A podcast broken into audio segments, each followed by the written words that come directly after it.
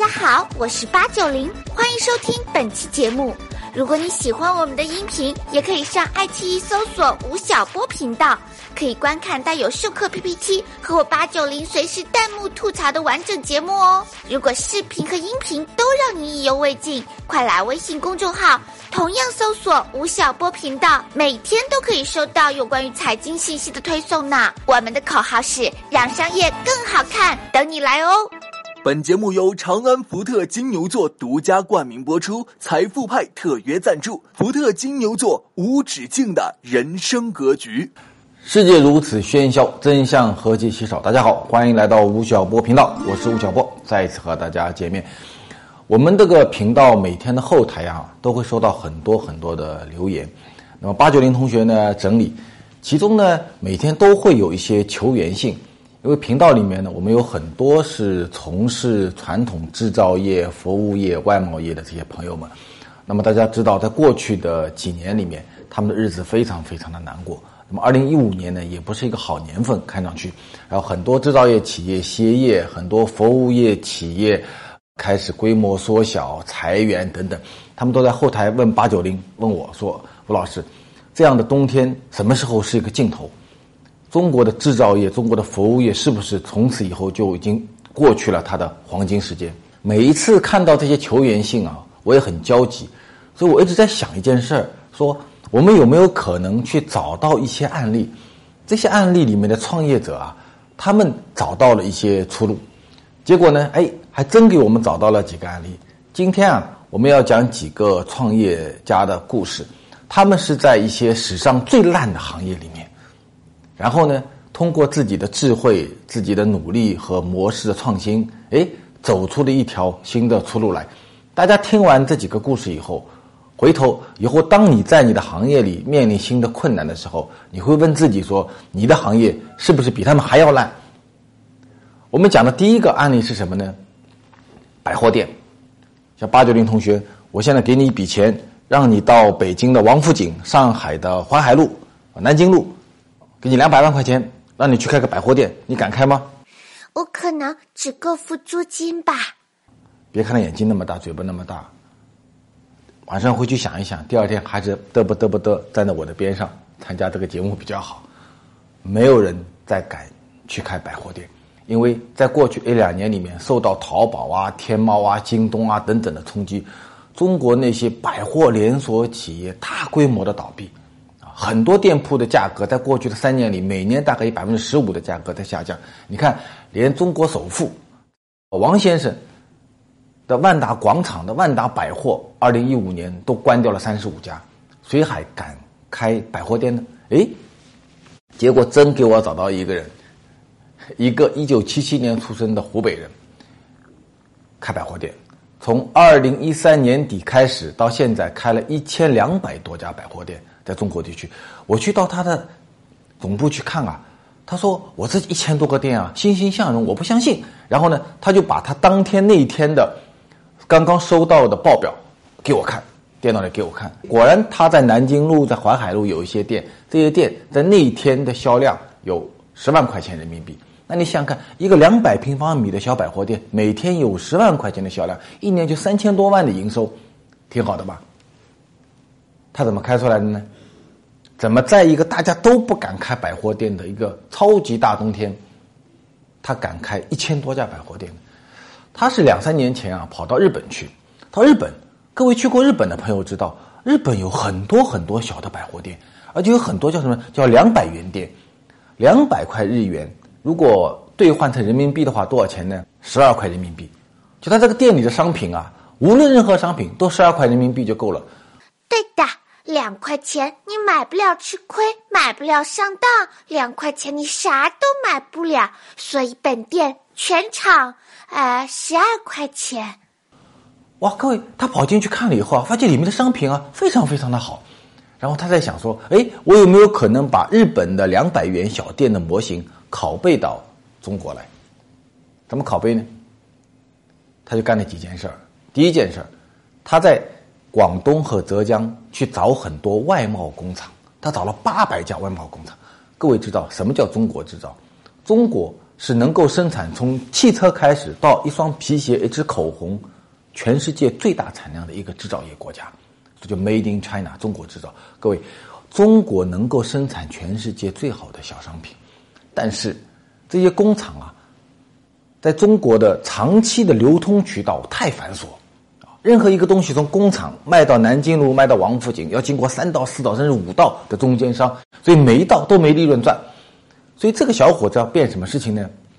他要买到中国最好的商品，小商品，从香水、口红、铅笔、本开始开始买起，然后呢，直接把这些产品的价格加一定的毛利率以后，去到王府井、到淮海路去开店。所以首先他去谈了八百多家的。外贸工厂说：“这样，你们生产最好的商品，然后呢，我一次性大规模采购，我采购五万件，采购十万件，采购二十万件，然后呢，我把这些产品以工厂价的方式全国去销售。他要开一千个店，各位，如果一个店两百万人民币的话，开店成本的话，他需要二十亿人民币，他有二十亿人民币吗？他没有，怎么办呢？哎，这是他的第二招，他就拿了这个八百多家外贸工厂的这些订单。”到全国各地去开招商会，说这样，中国老百姓手上有很多闲钱，对不对？今年炒股票亏了吧？炒房子有机会吗？当你没有办法去炒房子、炒股票的时候，你的钱就砸自己手上了吧？中国有很多这样有几百万块钱的中产阶级，他就跟他们讲说：这样，你呀，到你的城市里面去租一个店铺，你把店铺租下来，你把店铺装修好，我呢，把这八百多家外贸工厂的商品。再加在一起，大概三千多种商品，放到店里面来，然后呢，我们共同来经营整个店，我来管，每天赚的钱我跟你分。那么多闲钱，中国有那么多的闲钱，突然碰到一堆好商品，就有很多人跟他开始干，一家店、两家店、三家店，赚到钱以后呢，越来越多，越来越多，越来越多。所以，他一千多家店，绝大部分都是这些社会上的闲钱。两头接通以后，接着干嘛呢？接着，它的商品的价格非常低。我曾经到他上海宝山区的一家店去看过，那个店呢大概两百多平方米，里面有两千多种商品。我啊站在后面，前面呢有几个小朋友、小姑娘拎了一个篮子，我就听他们的嘴巴里讲一句话说：“哇，好便宜啊！哇，好便宜啊！哇，怎么可能那么便宜呢？一支口红十块钱，一瓶男士用的香水二十五块钱，它里面的商品基本上是十块钱，最贵呢不到一百块钱，九十多块钱。”然后商品质量是中国最好的外贸工厂的商品质量，它的对面呢开的屈臣氏，屈臣氏的价格呢要比它贵好几倍，就是这样的一个模式。然后呢，这个人呢，创业家呢，他就在开店的同时啊，做了一个大数据的一个系统，这个其实也并不是很难，大数据系统。然后这个系统会告诉你说，全中国的一千家店今天口红卖了多少支，哪一种颜色的口红好卖。在东北地区，今天的这个香水卖了多少？在华南地区，这个 T 恤卖了多少？然后通过大数据的方式来管理这几千种商品，然后他的这个小百货店的这个商品的流转速度，一般的百货店需要三到四个月，他多少时间呢？二十一天，就是二十一天，它里面的商品会全部的焕然一新。再然后，他干了一件特别绝的事儿，他说啊，我每天你看那么多的客流量。在在我的店里面来，但我怎么能够跟他们建立关系呢？这时候我就需要互联网的思路，怎么能够让这些每天几十万上百万的到店里来的用户，成为我的手机公众号的一个用户？有什么办法呢？八九零想个办法出来。他的办法是什么呢？是你买了东西以后到柜台里面去付钱的时候，你是不是需要一个？购物袋，两毛钱的购物袋，他就跟你说：这样，你要么呢付两毛钱买这个购物袋，要么呢你扫一下我的公众号。他就用这个办法，在一年不到的时间里面，拥有了一个六百多万订户的公众号。吴晓波频道已经很牛了，我们做了五百多天，做了一百万的用户啊，是现在财经类最大的个人公众号。他就靠那个两毛钱的购物袋，居然做了五六百万的用户出来。那么有了这公众号以后，他每天就可以向这五六百万的订户推送他的很多优惠信息啊，他的很多新产品上柜台的消息啊等等，形成了一个地面店、百货店和几百万用户的一种互动关系。各位，你们看，他吃的红利是什么呢？除了你们在爱奇艺上看到的视频，吴晓波频道还在微信上有自己的大本营哦。上面有吴老师的专栏，有关理财、创业等话题，有帮助提升职业和生活技能的周刊，有全国各地的书友会大集合，还有每周六送出的大福利。你还等什么？微信搜索吴晓波频道，或者扫描视频上方的二维码，马上关注。这么一个小小的百货店，我们看它其实在一个大冬天，在没有人敢开百货店的大冬天，它吃到了中国经济的几个红利。第一个红利，制造业红利。其实我们能够生产全世界最好的、最便宜的商品，但是流通渠道太复杂，所以它把中间的环节一到两到三到全部都给切光了。制造业红利。第二呢，吃到了闲散资金的红利。中国老百姓手上一大堆的钱。不知道干什么，然后呢，把闲散资金能够盘活。第三个吃到什么红利呢？吃到了互联网的红利啊！中国的社交互联网的蓬勃发展，形成了像公众号啊等等的这样的一种社交环境。哎，它利用这些工具，实现了线下和线上的一种互动。你看，小小的一个百货店，它的背后，它的成长，它的可能性，其实都是跟中国经济的某些基本面有重大的关系。我们讲完百货店以后，我们讲一个比百货店更烂的行业，叫做自行车。我给你八九零，给你五百万，让你去当一个自行车厂的厂长，你敢去吗？你还是不敢去，还是跟我在这嘚不嘚，嘚不嘚，嘚不嘚，对不对？中国曾经是一个自行车大国啊！我给大家看张照片，这张照片大家看到，就一九八零年代北京市啊，全中国几乎所有的城市早上都这样，全部都是自行车啊。这是当年的四大件，一个男生。要找老婆，四大件之首自行车，而且当年自行车非常贵。一九八零年代的时候，一辆上海永久牌自行车要卖两百块人民币。当时我爸爸是大学教授，他一个月的工资才多少呢？才一百多块钱。啊，一般的工人，工厂里的工人的工资是三十多块钱，这辆自行车要卖两百六十块钱，所以自行车当年是一个大的奢侈品。啊，今天中国进入到了一个汽车的年代，全中国几乎所有的。自行车厂上千家自行车厂倒闭的倒闭，歇业的歇业，暮气沉沉。所以现在让你说给你钱去开一辆自行车厂，你打死不干啊！但是各位你知道吗？中国现在一年有多少自行车？中国现在一年有三点七亿辆自行车。大北京啊，我们咱帝都，汽车五百三十万辆，自行车两千万辆。那么大的一个自行车国家，为什么自行车行业没有人敢去干呢？因为这个行业太烂，啊，烂到已经没有任何的利润，啊，但是我有一个朋友，这个朋友很神奇，北大毕业的，毕业以后呢，做互联网，做了十多年的互联网，把一家互联网公司啊送到了纳斯达克去上市，上市完一年多以后，说兄弟我不干了，我对互联网没有兴趣了，我要干嘛呢？我要去开个自行车公司，啊，这个朋友在二零一五年就开了个自行车公司，他怎么做自行车呢？他为什么要做自行车呢？因为他是一个自行车迷，他不会开汽车，但他的家里有十八辆自行车，啊，从很便宜的几百块钱到一万块钱的自行车，然后他很喜欢骑自行车，他觉得自行车是一个城市人健康生活的一种很好的代步工具啊！你看，又不污染环境，又能够锻炼身体，在短途的这样的行进过程中，自行车是最好的代步工具。但是他也看到说，这个行业啊太烂了。各位，你知道吗？中国当前的自行车行业烂到什么一个地步呢？第一个，已经很多年没有出台行业标准了。啊，我们现在的中国的自行车啊，是被几家台湾公司所把持的。台湾公司啊，它的主要的市场是在欧美市场，所以它把很多欧美的标准拿来到我们中国区市场，一点都不改，就直接在中国区市场用了，造成什么问题呢？比如说。欧洲人和美国人的手啊，比我们中国人要大，所以他们的这个自行车的这个手闸标准是欧洲人和美国人的手闸标准。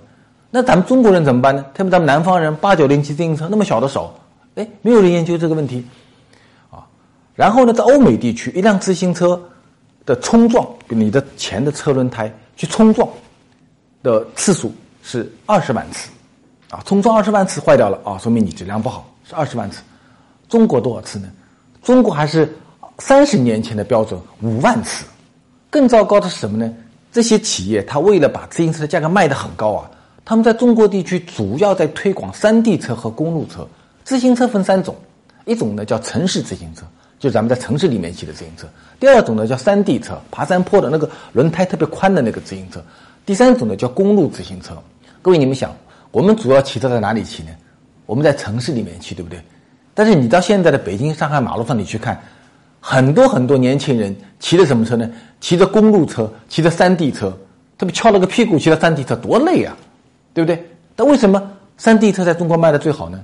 因为它最贵，它卖得起价格来，一卖就可以卖两千块、三千块钱，啊，然后两千块、三千块的钱的厂家赚了很多钱吗？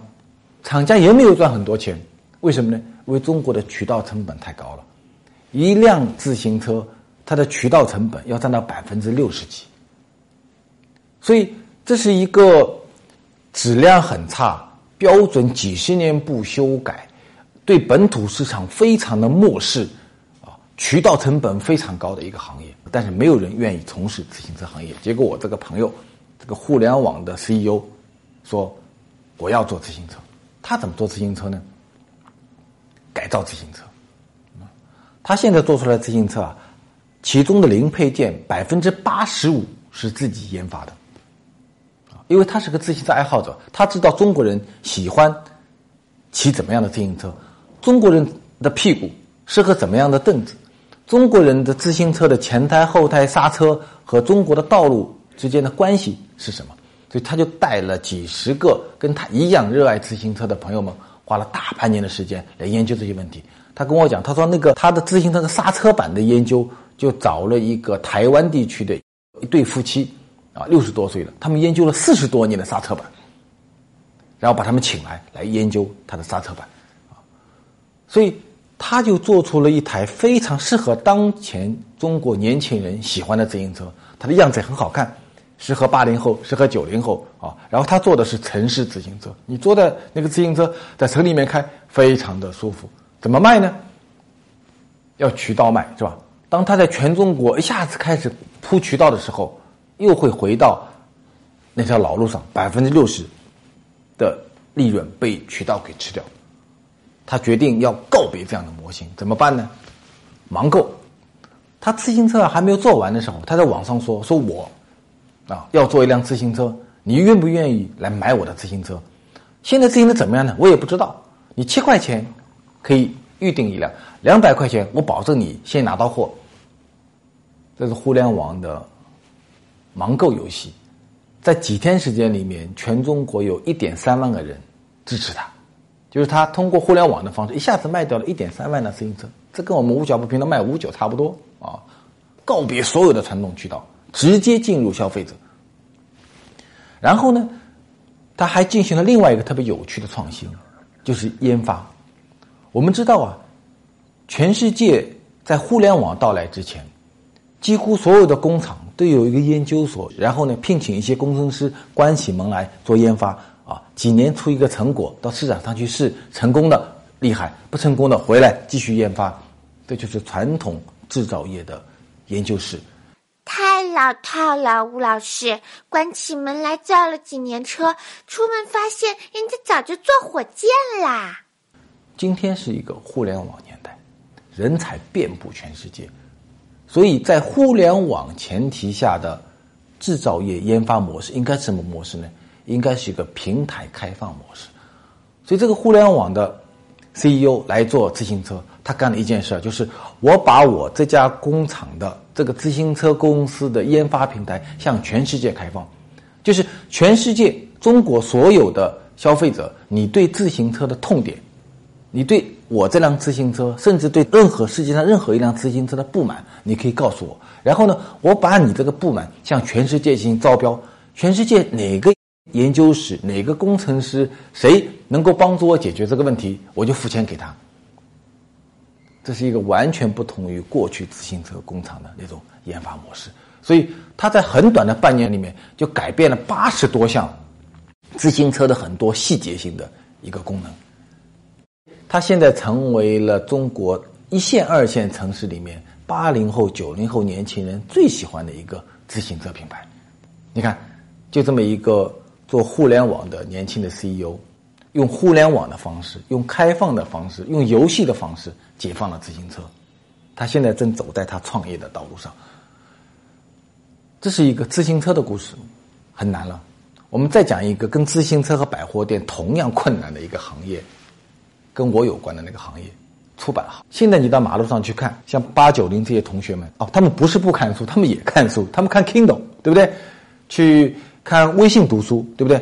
他们很少看纸质书。所以在过去几年里面啊，传统出版业的下滑非常的厉害。传统出版业下滑的背后是什么呢？是中国几万家的印刷工厂找不到出路，也没有人印东西了。所以怎么能够来拯救一家印刷厂呢？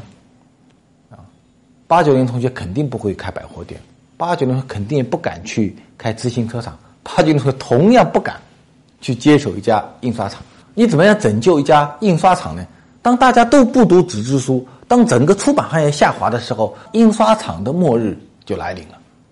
啊哎，但是在二零一五年，我们在互联网领域里面看到了一个特别有趣的产品，叫做微信书，啊，就是有人啊在微信上面开发了一个客户端，这客户端呢，你把它下载以后，它可以从你的微信里面和你的照相册里面抓取你的图片和抓取你的微信，然后呢，通过自动排版的方式变成一本微信书。而这本微信书呢，又直接通过一键点击的方式，可以和这些印刷厂结合起来。它的结果是什么呢？结果是某一天八九零生日，啊，开了个 party，我们呢用手机把大家欢乐相聚的场景拍下来，然后呢，你回到家里以后，你把这些照片通过他这个客户端，给他一张一张给他编辑好，然后呢交给这家印刷厂。这家印刷厂可以在四十八小时以后，把这本书送到你的面前，多少钱呢？不到三十块钱。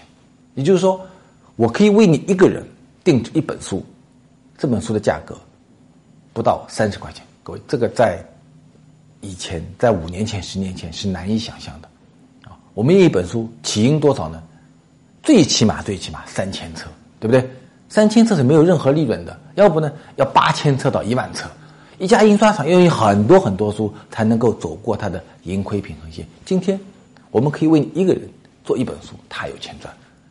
各位，我们每个人都还是有留存记忆的这样的一个需求啊。八九零过生日了，哎，我们希望帮他做一本书。某人生了一个小孩，那满月了，我们帮他做一本书。爸爸妈妈七十岁、八十岁了，他当年写过很多文章，有很多照片，我们希望帮他做一本书啊。我四十岁了，哎，我也希望为自己做一本书啊，留存在那里。所以，印刷本身的需求仍然是存在的。但是，印刷原来是为谁服务的呢？原来是为那些一下子就要印几千册、几万册的这些出版物、书籍服务的。今天，这家印刷厂通过这么一个小小的客户端，它该就为谁服务呢？为每一个消费者的个性化服务。所以，你看，就这么一个小小的。客户端，今天中国大概有七到八个这样的一个公司在从事这样的工作。各位，如果微信书的消费模式被点燃、被引爆以后，意味着什么呢？意味着全中国的这些几万家印刷厂将突然间受到互联网福利的造谣。所以，今天我们讲的这三个故事，你看，大概也是。制造业、服务业所面临的共同的困难：消费萎缩、渠道漫长、产业老化、技术迭代不够啊等等等等。百货店、印刷厂、自行车厂，即便那么困难的行业，我们仍然看到有一些人通过他们的智慧，通过他们的方法，让这个行业得到了激活。他们的这些行为的背后，我认为有几个共同的特点，可以给大家来做分享。我认为这个也是制造业和服务业走向未来的一个最重要的一种基因。我觉得今天中国没有什么好行业，没有什么坏行业，只要你勇于改革，勇于创新，你总能够撕开那个冬天的缺口。有几点可以大家做一个分享。我认为，在未来在中国做企业，第一要保持的是一种匠人之心。各位，你们看，无论我刚才讲的这几个故事，无论他是做自行车的也好，无论他是开百货店的也好，它的背后是什么呢？